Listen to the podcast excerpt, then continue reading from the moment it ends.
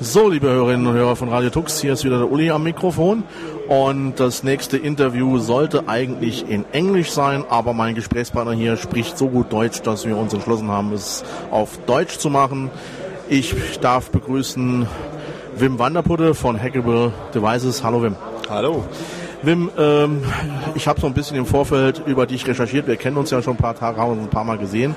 Du kommst aus der BSD-Welt, hattest mal zu tun mit OpenBSD mhm. und bist auch ansonsten so ein ja, kleiner Hans Dampf in allen Gassen. Äh, du bist auf allen möglichen äh, Events äh, vor Ort. Du beschäftigst dich mit äh, wunderschönen kleinen Devices, äh, die hackbar sind, beziehungsweise die die du schon gehackt hast. Und äh, du hast natürlich auch diesmal wieder einen absoluten Hype dabei, den MakerBot Cupcakes, den wir später kommen. Äh, was jetzt eigentlich mal äh, vielleicht für unsere Hörer vorab interessant wäre, äh, warum soll ich überhaupt Devices hacken? Normalerweise laufen die doch so mehr oder weniger ganz ordentlich. Ja, ähm, das ist so natürlich, dass äh, wenn man mal Geräte kauft, äh, man so auch wissen will, wie das läuft. Und die beste äh, Methode, ein Device kennenzulernen, ist für mich einen Schraubentreiber zu nehmen und das öffnen zu machen. Und das hat mir immer fasziniert, auch für junges Kind dass äh, wenn ich Spielzeuge habe, dann habe ich da zwei Tage nicht gespielt und dann der dritte Tag wird das äh, aufgemacht, dann war das zwei Tage kaputt und dann nach einer Woche habe ich das zusammengeschraubt, ganz neues und dann etwas dran verbessert oder kaputt gemacht oder das ist so ein, ein Lehrprozess. Und ich denke, dass einmal, wenn man das geprüft hat, dass die Kinder damit aufgewachsen sind, dass sie das dann auch später machen. Wir sind alle noch Kinder mit Spielzeuge. Das Unterschied ist, dass heute unsere Spielzeuge etwas teurer und größer sind. Aber die Wunsch, dass ich habe, die Devices, die ich täglich benutze, zu begreifen und zu durchgründen, das ist noch jedem Mal da und darum finde ich das normal, dass von dem Mal ein Gerät kauft, dass du mal auch wisst, wie das läuft. Also die reine Entdecker-Neugier, hinter die Kulissen zu schauen mal zu schauen, was habe ich mir da eigentlich zugelegt, äh, was habe ich da eigentlich für einen Teil, was kann ich damit so alles anstellen, wofür es ursprünglich gar nicht gedacht war. Kann ich durchaus nachvollziehen, geht mir genauso. Jetzt ist immer die Frage, ja, ist dieses Gerät überhaupt äh, zu hacken? Mit, ja, mit welchem Aufwand ist es zu hacken? Gibt es da irgendwelche Indikatoren, irgendwelche Anzeichen, wo man sagen kann, ja, also wenn das und das, äh, kann man es wahrscheinlich äh, mit einer neuen Firmware überspielen oder was damit anstellen? Ja, das, das hängt natürlich mal ab von äh, vielen zufälligen äh, Faktoren. Ich denke, äh, das, das ist wichtig zu verstehen, dass viele Devices werden entwickelt äh, mit mehreren Anwendungen. Äh, und äh, warum wird das dann verkauft mit nur einer Anwendung? Das ist, dass die Producers haben bedacht, dass ja okay, vielleicht ist das ein Zielmarkt, die gut läuft. So sagen wir zum Beispiel so ein Telefon. Äh, ein Telefon, das man heute kauft, ist eigentlich ein kleines PDA. Da drin sitzt so ein, ein, ein CPU mit Speicher ein Touchscreen und dann ein Peripherie daran, zum Beispiel Wi-Fi, das Telefonteil auch, das ist ein Blackbox, die da auch dabei sind. Das ist vielleicht das, das Wichtigste in einem Telefon. Aber wenn ich mal heute gucke, was so ein Telefon vorstellt, so ich habe jetzt zum Beispiel mein Samsung-Telefon äh, dabei, das ist eigentlich eine Tablet-PC. Da drin sitzt ein Linux-Variant mit Wi-Fi und Bluetooth und dann auch eine, eine Webcam, äh, eine Fotokamera. So, warum soll ich das natürlich benutzen wie Telefon? Ich kann das auch benutzen zum Beispiel wie äh, eine Konsole für Spiele zu spielen. Darin sitzt so eine 3-Axis äh, Accelerator Detector mhm. äh, und äh, das ist vielleicht so, dass ich das Telefon billig kaufen kann aber dazu eine neue Anwendung finden kann, die vielleicht teurer ist. So viele Telefone werden zum Beispiel verkauft mit so einem, einem Datenplan dabei und da sind die Telefone ganz billig, aber dann bekommst du ein, ein, ein, ein schönes äh, Hardware, die viel billiger ist, dann das eigentlich gekostet hat. Und das war natürlich interessant, so ein billiges Produkt zu nehmen und dann das mal weiter zu benutzen für andere Anwendungen. Und das ist natürlich auch so, dass äh, viele Produkte werden heute verkauft und sie werden nicht entwickelt durch die Leute, die das verkaufen. Und wenn ihr mal dieses Gerät öffnen macht, dann findet ihr an der Innenseite eine ganze Menge von Konnektoren, die nicht benutzt werden. Zum Beispiel, wenn es das äh, Linksys WRT54 gibt, äh, an der Innenseite hast du die Möglichkeit, zum Beispiel ein Serial Console äh, anzuschließen. Und natürlich, das ist nicht bei Default angeschlossen, dann muss etwas löten da dran. Mhm. Aber natürlich, äh, einmal, dass wir dann dieses Serial Console haben, dann können wir sehen, wann, ah, hier da drauf läuft dann ein Linux. Und dann können wir auf unseres äh, Linksys dann auch OpenWRT zum Beispiel installieren. Und dann, was kann man mit OpenWRT tun? War OpenWRT, das ist natürlich eine ganz komplette Linux so für Embedded Application. Und dann kann ich auch mein Linksys Wi-Fi Access Point benutzen, zum Beispiel wie ein echter Firewall oder Router oder ein DNS-Server. Und so ein, ein, ein, ein ganz blöder Linksys kostet, ich denke, 40 Euro oder etwas. Äh, ich denke, das ist eigentlich eine ganz billige Development Board, das Leute sich äh, kaufen könnten, wie die meisten Development Boards, wenn man mal guckt, wie so ein, ein Beagle Board oder ein anderes ARM Board kostet, das kostet 150 Dollar. Das ist viel mehr wie natürlich diese 40 Euro für sein, eine ganz blöde Linksys. Und das Interessante ist natürlich, dass die meisten Hersteller, äh, Hersteller sie, sie wissen nicht mehr, dass da drin diese Debug Boards gibt oder das ist ein Design, das sie gekauft haben von einer anderen Firma. Also zum Beispiel Linksys ist das Cisco zum Beispiel. Und die meisten Produkte, die heute verkauft werden, haben da drin viele Möglichkeiten, die nicht benutzt werden. Und das ist natürlich interessant, sie, das zu erfinden und dann neu äh, in Anwendung zu nehmen. Ja, äh, du hast eben angesprochen Telefone und äh, hier ist ja ganz besonders das iPhone zu erwähnen. Das hatte hier in Deutschland ja einen wahnsinnigen Hype. Die Leute haben ja hier Schlange vor den Telekom-Läden gestanden, um das zu kriegen. Mittlerweile äh, ist es ja auch äh, gehackt worden, äh, was dem Gerät natürlich äh, jede Menge äh, Möglichkeiten gegeben hat. Auch Linux läuft darauf, aber so richtig Linux als Betriebssystem für Smartphones durchgesetzt hat es sich eigentlich nicht. Also ich hatte mich damals mal interessiert für den äh, 1973 Neo von OpenMoko. Dann ja. hieß es irgendwann mal, ja, OpenMoko ist Geschichte, ist tot. Ja. Äh, jetzt haben wir den GTA 02. Wie sieht es da im Moment eigentlich aus? Ja, das, das sieht eigentlich nicht gut aus für Linux. Ähm, das Problem war eigentlich, dass OpenMoko wie, wie Firma, das war ein ganz nobles Ziel. So, das Idee, nicht nur die Software, aber auch die Hardware unter eine GPL-Lizenz zu produzieren. Aber das Problem ist eigentlich, dass OpenMoko ein Jahr oder zwei Jahre zu früh war. Das ist so, dass ähm, OpenMoko hat angefangen mit einem sehr ähm, ambitiösen Ziel. Sie haben dann so ab null angefangen mit einem Telefon zu entwickeln. Aber wenn der Hardware fertig war, gab es keine Software dazu. Ja, es gab Linux, aber ja, Linux ist noch kein OS das man wirklich auch benutzt wie Telefon. So das Problem war, dass die ersten Monate, dass das OpenMoko-Telefon, das Hardware zu kaufen war, gab es wenig Software dazu.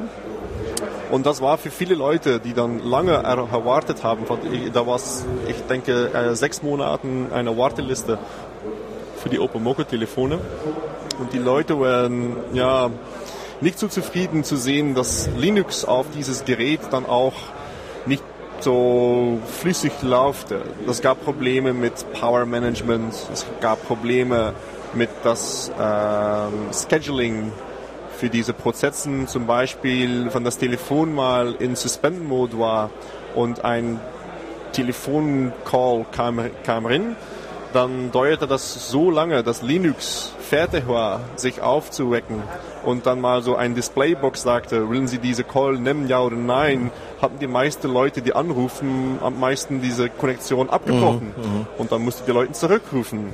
Und das sind natürlich alle Sachen, die ja für ein Produkt, das verkauft wird, für Endbenutzer ist das eigentlich, äh, ja, das ist tödlich. Hm. Ähm, das andere Problem war, dass wenn die Software vom OpenMoko besser und besser war, gab es einen Konkurrent auf dem Markt und das war Android. Und es gab diese HTC-Telefone, die werden verteilt mit Android und Android auf die HTC und die anderen Telefone sind vielleicht die Samsung. Das läuft ja perfekt. Und die meisten Leute haben gesagt, ja okay, wenn ich die Wahl hatte zwischen die beiden Telefone, dann hatte ich doch gerne die Telefone, damit ich arbeiten kann. Ja, klar, versteht sich. Und dann, äh, das ist natürlich das große Problem, äh, das wir sehen mit vielen Devices. Ähm, wir haben so eine Gruppe vom äh, erster Benutzer, das sind die Enthusiastelingen, das sind die, die Leute, die Developers. Und sie haben da kein Problem mit, dass du das Telefon jede zwei Wochen eine neue Firmware benutzt oder dass so das Telefon nur ein, eine halbe Tag läuft und dann ist die Batterie leer. Die Leute sind sehr enthusiast über die Hardware und das sind dann auch die, die erste äh, Entwickler. Und dann gibt es eine zweite Gruppe von Leuten, die sagen, ja, ich bin eigentlich kein Entwickler, aber ich sehe, dass das Telefon hat einen Vorteil für mich. So, das gibt neue Features. Zum Beispiel mit Linux könnt ihr das besser interfacen mit zum Beispiel Internet und Applikationen haben. Und dann gibt es eine dritte Gruppe und das ist die Majority. Das sind die Leute, das sind ihre Vater und Mutter, die sagen, ja, ich will mal ein Telefon kaufen, aber das muss natürlich auch flüssig laufen. Aber zwischen die ersten zwei Gruppen und die dritte Gruppe gibt es ein großes Loch. Ein sehr großes Loch. Und das ist das Problem für viele Produkte. Sie sind angekündigt, sie sind bereichbar, die Leute können es kaufen, aber nur die ersten zwei Gruppen können das benutzen. Mhm. Und dann muss man mal Momentum haben, muss man mal Schnell, äh, Geschwindigkeit haben, um über dieses Loch zu springen und dann ein Produkt zu haben, das zum Beispiel durch ihre eigene Vater und Schwester benutzt werden kann. Und das ist so ein Problem, das viele Produkte haben. Sie sehen vom Specs gut aus, die Software mh, hm, ist noch nicht ganz fertig und dann verlieren die Entwickler ihre Geschwindigkeit und das Produkt ist nicht mehr ganz fertig und dann, ja, wie OpenMoko hat dann natürlich finanzielle Probleme gehabt. Und ja, äh, ich denke, von OpenMoko Telefon hat man 14.000 Stück verkauft. Das ist nicht wenig. Aber sagen wir, wenn wir das mal vergleichen mit anderen Produkten, wo man 100.000 oder 1 Million Stück von verkauft, das ist natürlich schade, dass sie das nicht möglich gehabt haben. Wie natürlich der OpenMoko hat das Potenzial hat, Linux auf Handys überall zu haben. Aber ja, wenn Sie heute Linux auf Handy will, müsst ihr mal äh, Android probieren. Ja, das äh, scheint mir so ein generelles Problem zu sein äh, bei solchen Open Source äh, Projekten, jetzt mal abgesehen von Android, da steht natürlich Google als Unternehmen dahinter, äh, dass man irgendeine tolle Geschichte erfindet, aber irgendwo so den Gedanken, ja, äh, wie bringe ich das jetzt an den Endbenutzer, wie, wie kann ich das irgendwie so gestalten, auch von der Dokumentation, dass das ein Nicht-Techniker auch nachvollziehen kann, da krankt es ein bisschen dran. Also zum Beispiel dieses Nanonote, ähm, eigentlich ein ganz nettes Teil, gefällt mir sehr, sehr gut. Ähm, so ein Mini, so ein Mini-Netbook, äh, allerdings nicht komplett vollständig. Also ich habe von Hause aus nicht direkt Wi-Fi. Ich habe auch nicht die Möglichkeit, über eine Ethernet-Schnittstelle das Ding direkt zu connecten. Und wenn ich jetzt richtig gelesen habe im Linux-Magazin, ich habe es nur überflogen, äh, um das Teil irgendwie äh, zu hacken, brauche ich einen JTAG-Adapter, äh, was natürlich dann schon ein bisschen anspruchsvoll ist äh, für Leute, die jetzt nicht jeden Tag gewohnt sind, äh, auf Mikroplatinen rumzulöten. Ja. Äh, Wäre es vielleicht da äh, sinnvoll, den Ansatz zu machen, äh, das Ganze äh, mal zu überdenken, ob man das nicht ein bisschen äh, in Anführungszeichen benutzerfreundlicher hinbekommen mhm. könnte? Ja, natürlich äh, etwas wie das Nanonotes, das ist ein Nischeprodukt. Ähm, und das ist so mit vielen Produkten, die mal hier entwickelt werden und auch auf diese Messe äh, publik gemacht werden, ja, es gibt ein, ein Zielpublik für das, aber das ist aber ganz klein und die Leute, ja, das sind eigentlich kein Consumer, das sind alle Entwickler. Und äh, du hast keine JTAG-Reader zu Hause, mhm. aber Uli doch, das ist doch schade, mhm. dass jede Geek hat doch in seinem Laboratorium ja, okay. so eine ganze Menge von diesen Spielzeugen. du darfst äh, bitte nicht von mir auf unsere, alle unsere Hörer schließen.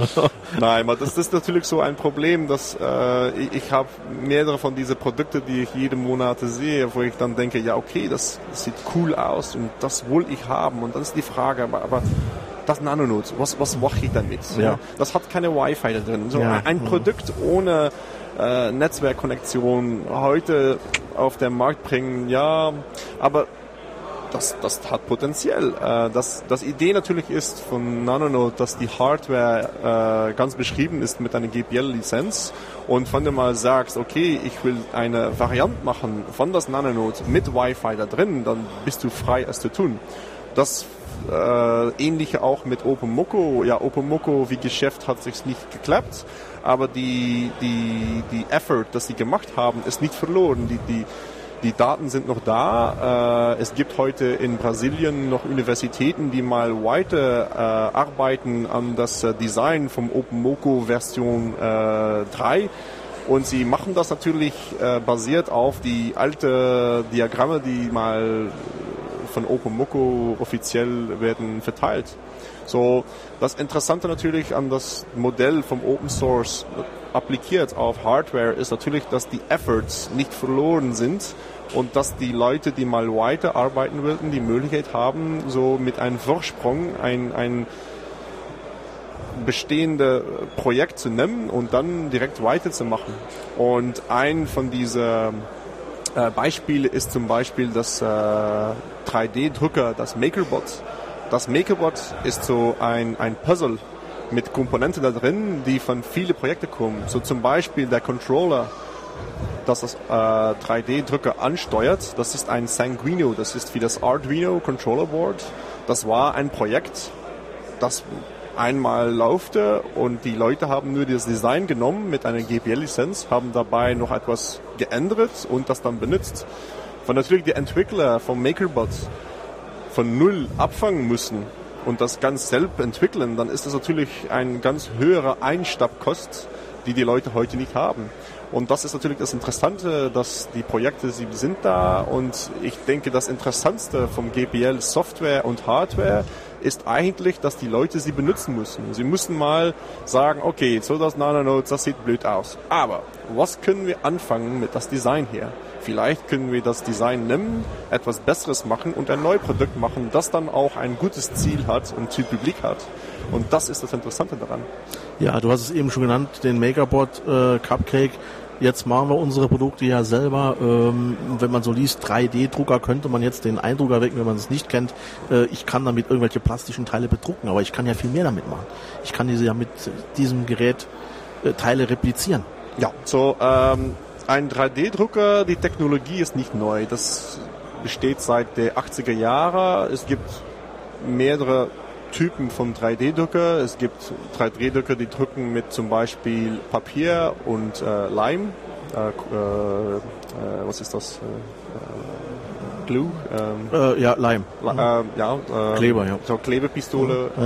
ja. Äh, es gibt äh, 3D-Drucker, die drücken mit äh, so ein, ein eine Flüssigkeit, die wird äh, mit einem Laser beschrieben. Äh, und es gibt auch 3D-Drucker, die zum Beispiel äh, Plastik ausdrücken. Und das Plastik ausdrücken äh, für die Anhörer, das ist ganz einfach. Sie nehmen so ein 3D-Modell, sagen wir mal eine Flasche. Diese Flasche wird dann in kleine Oberflächen aufgeteilt und jedes Oberfläche ist ein zweidimensionaler Design mit einer X- und Y-Achse. Das wird dann ausgeschrieben das ist so mit Plastik eine Leerhöhe von 3, äh, 0,38 Millimeter. Und dann wird der Kopf, der Drückkopf in die Z-Achse eine Stufe höher gemacht. Und dann macht man dann die nächste Layer und dann die nächste und die nächste. Und so wird dann ein Objekt aufgebaut. Und äh, damit kann man natürlich eine ganze Menge von Objekten machen, aber natürlich mussten die Objekte auch so etwas logisch zusammengefasst sind. So, äh, man kann kein Plastik drücken ohne Support Structure. So, man muss jedes Mal etwas unter diese Plastik haben, dass man natürlich weiter drücken kann. So, nicht alle äh, Modelle geometrisch sind möglich auszudrücken, aber man kann doch eine ganze Menge von Objekten drücken. Ich denke, dass die, die meisten Objekte, die man mal sieht, die mal lang und flach sind, die kann man ausdrücken ohne Probleme. Und natürlich das Interessante daran ist, dass äh, jedes Objekt ist unique. Ähm, die Objekte, das wir drücken, dazu brauchen wir keine ähm, Injection Molding äh, Devices. Wir könnten ein Modell ausdrücken und dann ein komplett anderes und die Kost ist dasselbste. Mhm. Äh, das Problem, das wir heute haben, wenn wir mal Ersatzteile brauchen, äh, zum Beispiel, ich habe einen Knopf am Radio, die hier kaputt ist. Ich will mal einen neuen Knopf haben, weil dann müssen wir nach einer laden und dann suchen wir einen Knopf, die mhm. mal die richtige Größe hat. Ja. Und heute mit so einem 3D-Drucker, da können wir so ein Design machen im Blender, das perfekt passt auf unsere Device. Dann kann das Design weggeschrieben werden nach einer äh, STL-File und dann wird das konvertiert mit etwas äh, Programm in Python dazu nach einer G-Code. Das wird dann weggeschrieben nach der 3D-Drucker und der 3D-Drucker, die druckt das aus. Und das kann man einmal machen oder hundertmal. Das ist dieselbe Kost vom Design. Und dann haben sie ihres äh, Ersatzteil. Und ich denke, in die Zeit, dass wir hier noch eine Laden suchen, die mal Ersatzteile für Radioknoppen hat, haben wir das selbst entwickelt und ausgedrückt. Und das ist eigentlich das Interessante, dass man dann auch das traditionelle Logistikmodell, das wir heute haben, so mal die rückzukehren. Äh, das Idee, dass alles produziert wird in, in, in, in China und dann hier verkauft wird in Laden, das ist eigentlich etwas verrückt. Äh, wir, wir kaufen Öl aus Kuwait, damit wird dann hier in Köln Plastik gemacht, das wird dann angeschickt nach China. In China wird dann, dann äh, Radioknopfen gemacht, die werden dann mit einem Container nach Deutschland äh, angeschippt und dann werden sie hier in Berlin verkauft. Ja, das ist doch verrückt. Ähm, wir können natürlich auch denken, dass mit Plastik, das wir hier lokal haben, dass wir auch ein Recycling machen könnten.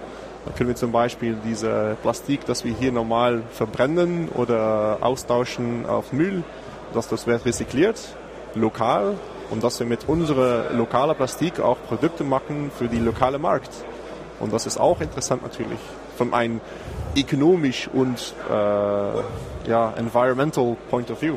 Ja, stimme ich dir absolut zu. Also äh, angesichts der Klimadebatte und äh, Diskussion um CO2-Ausstoß äh, macht es für mich auch irgendwo keinen Sinn, äh, Rohstoffe äh, durch die halbe Welt zu karren, um dann nachher aus China irgendwelche Billigteile zu kriegen, die ich dann hier in Berlin letztendlich kaufen kann. Äh, glaubst du, dass das in der Entwicklung so weit gehen wird, dass wir die traditionelle Massenfertigung, wie wir sie heute kennen, irgendwann äh, komplett als Geschichte verbuchen können, dass es das so gar nicht mehr geben wird? Hm, ich denke nicht komplett, aber äh, für, sagen wir, Speziellteile soll es so sein. Ähm, von ein ökonomisches Perspektiv ist die Massaproduktion billiger. Mhm. Ja, so für, für Sachen, sagen wir mal, äh, Plastikgläser für Bier, das soll noch jedes Mal werden massal gemacht in China und dann hier verkauft. Aber für kleinere äh, Gruppe von Produkten, Sachen, die ganz speziell sind, äh, Sachen, die auch personalisiert sind, kleine Auflagen, ich denke, das wird mehr und mehr selbst produziert. Und wir sehen das auch. Hier in Berlin gibt es äh, mehrere Fab Labs. Das sind äh, Laboratoria oder ja, äh, CCC-Hause oder Hackerspaces. Ich weiß nicht, was hier die, die, die populären äh, Namen sind. Das sind so Räume, wo Leute zusammenarbeiten und da gibt es so einen Lasercutter und einen 3D-Drucker und ein CNC Milling Machine und dann kann man da reinwandeln wandern mit einem USB-Stick und sagen, okay, ich habe nächste Woche einen Geburtstag von meiner Freundin und ich hatte gerne so etwas gemacht personalisiert für Sie und dann können Sie mal Zeit kaufen auf diese Maschinen. So, dann kannst du mit der Lasercutter etwas ausschnitten und mit der 3D-Drucker etwas ausdrucken und dann es zusammenfassen und dann hast du etwas gemacht, selbst gemacht, selbst designt. Ähm, und das ist dann natürlich auch toll, dass er natürlich, ich, ich, ich hatte gerne äh, für mein, für Cadeau etwas empfangen von einem Freund, der es selbst gemacht hat dann von einem ein anderer, die sagt, oh, ich gehe nach einem Laden wie Ikea und ich kaufe für 20 Euro etwas normal, weißt du? So ja, ein- natürlich, es hat einen ganz anderen Stellenwert. Und Ja. äh, wenn du gerade schon drüber sprichst, diese äh, Hackspaces, in denen die ganzen Maschinen stehen, ich nehme an, irgendwann werden wir so weit sein, dass wir Omas Gebiss replizieren, weil wir es uns nicht mehr leisten können. Ja. Ähm, letzte Frage, was kostet so ein Makerbot überhaupt? Was muss ich da etwa für ausgeben? Ich habe gesehen, es gibt ihn fix und fertig als Bausatz, aber man könnte ihn auch aus Standardbauteilen selbst zusammen. Ja, so löten. das, äh, das MakerBot wird ganz zusammen äh, auf die Wiki-Seite von MakerBot können Sie alles unterladen. So die, die größte Zugzahlen, das ist das Holz, das Gehäuse, das wird gelaserschnitten. Das kann man unterladen. Wenn man selbst einen Lasercutter hat, kann man das selbst laserschnitten. Die Elektronik äh, etwas nicht so einfach selbst zu machen, wird gelötet mit SMT-Löten. das ist nicht so einfach. Müsste mal eine ganz feste Hand haben dazu. Äh, und die Bauteile, die drin sitzen, sind alle Standard. So die, die Gewindestange, das kommt aus Baumarkt. Die äh, Schrittmotoren, das sind eigentlich NEMA 17 Standardmotoren. So, wenn ihr das sagt, ich, ich kann die meiste Sache selbst rezyklieren von anderen Projekten, da könntest du etwas zusammenfassen, wo sagen wie 400 Euro, 500 Euro. Wir können das auch wie ein ganz komplettes Kit kaufen und da drin sitzt dann alle Teile, das die brauchen. Und das sieht aus wie so ein Flatpack-Kit vom IKEA. Gibt es auch diese blöde Imbus-Schlüssel dazu. Dann bist du mal zwölf Stunden äh, süß, das äh, zusammenzuschrauben. Äh, aber das ist natürlich auch interessant. Äh, dass das Vorteil ist, dass alle Teile sind natürlich äh, aufeinander angepasst. Und dann hast du ohne Probleme das alles zusammenschraubt. Und so ein Kit zusammenschrauben, das dauert so zwölf Stunden. Und sein Kit kostet, ich denke, 670 Euro. Dazu brauchen wir noch eine ATX Power Supply und ein USB nach DTL-Kabel, etwas Plastik für auszudrücken. So sagen wir, für 700 Euro sind wir fertig. Und für 700 Euro können Sie die eigene Revolution in Ihrem Wohnzimmer haben und selbst Stücken ausdrücken. Ja, das ist doch, das ist doch, denke ich mal, ein Angebot. 700 Euro und damit mache ich mir meine Ersatzteile selbst. Äh, Wim, jetzt haben wir gesprochen übers Hacken von Telefonen. Wir waren bei Kleinstcomputern, jetzt noch bei MakerBot. Äh, für alle die von unseren Hörern, die jetzt noch ein bisschen auf den Geschmack gekommen sind und selbst mal ausprobieren wollen, was so alles geht. Ähm, du machst das ja schon eine Zeit lang deiner Erfahrung nach. Äh, Gibt es irgendwelche Devices, wo du sagen würdest, da lasst besser die Finger weg? Äh, oder Nein, ich denke, das Problem, das wir heute haben, das ist in unserer äh, ähm, ja, Society, das wir heute haben, sind die Leute äh, haben zu viel Angst, selbst ihre Hände äh, nicht so sauber zu haben. Mhm, Äh, die Hände, ähm, Hände selbst schmutzig zu machen, ja. wenn ihr mal zurückguckt, äh, ich, ich, mein Vater hat jedes Mal selbst an sein Auto gearbeitet. Äh, und das war normal, dass die Leute selbst die Öl wechseln und die Bremsen wechseln. Und das Problem heute ist natürlich ja, die, die Autos und andere Devices sind etwas komplexer geworden, aber doch, ich denke, es, es gibt kein, kein Device, das ich sage, bleib da ab. Ich denke, alles, was wir haben, das wir natürlich selbst gekauft haben, das ist unsere Eigentum und wir machen mit unserem Eigentum, was wir machen. Das ist unser Produkt. Wenn ich mal ein iPhone gekauft habe, dann ist das mein Telefon und dann bin ich der Person, die sagt, was für eine Software da drauf läuft und nicht Apple. Das ist meine Wahl und ich will da drauf Linux haben und dann will ich diese Applikation da drauf laufen lassen und dann ist das nicht an Apple zu sagen, nein, nein, nein, nein, diese Applikation wird nicht äh, erlaubt da drauf, das, das ist doch ganz scheiße. Ja, da stimme ich dir allerdings zu. Also in diesem Sinne Keyboard Hacking. Wim, danke fürs Kommen, danke fürs Interview und wünsche noch viel Spaß hier auf dem Linux-Tag. Wir sehen uns demnächst wieder. Bis dann. Tschüss. Tschüss.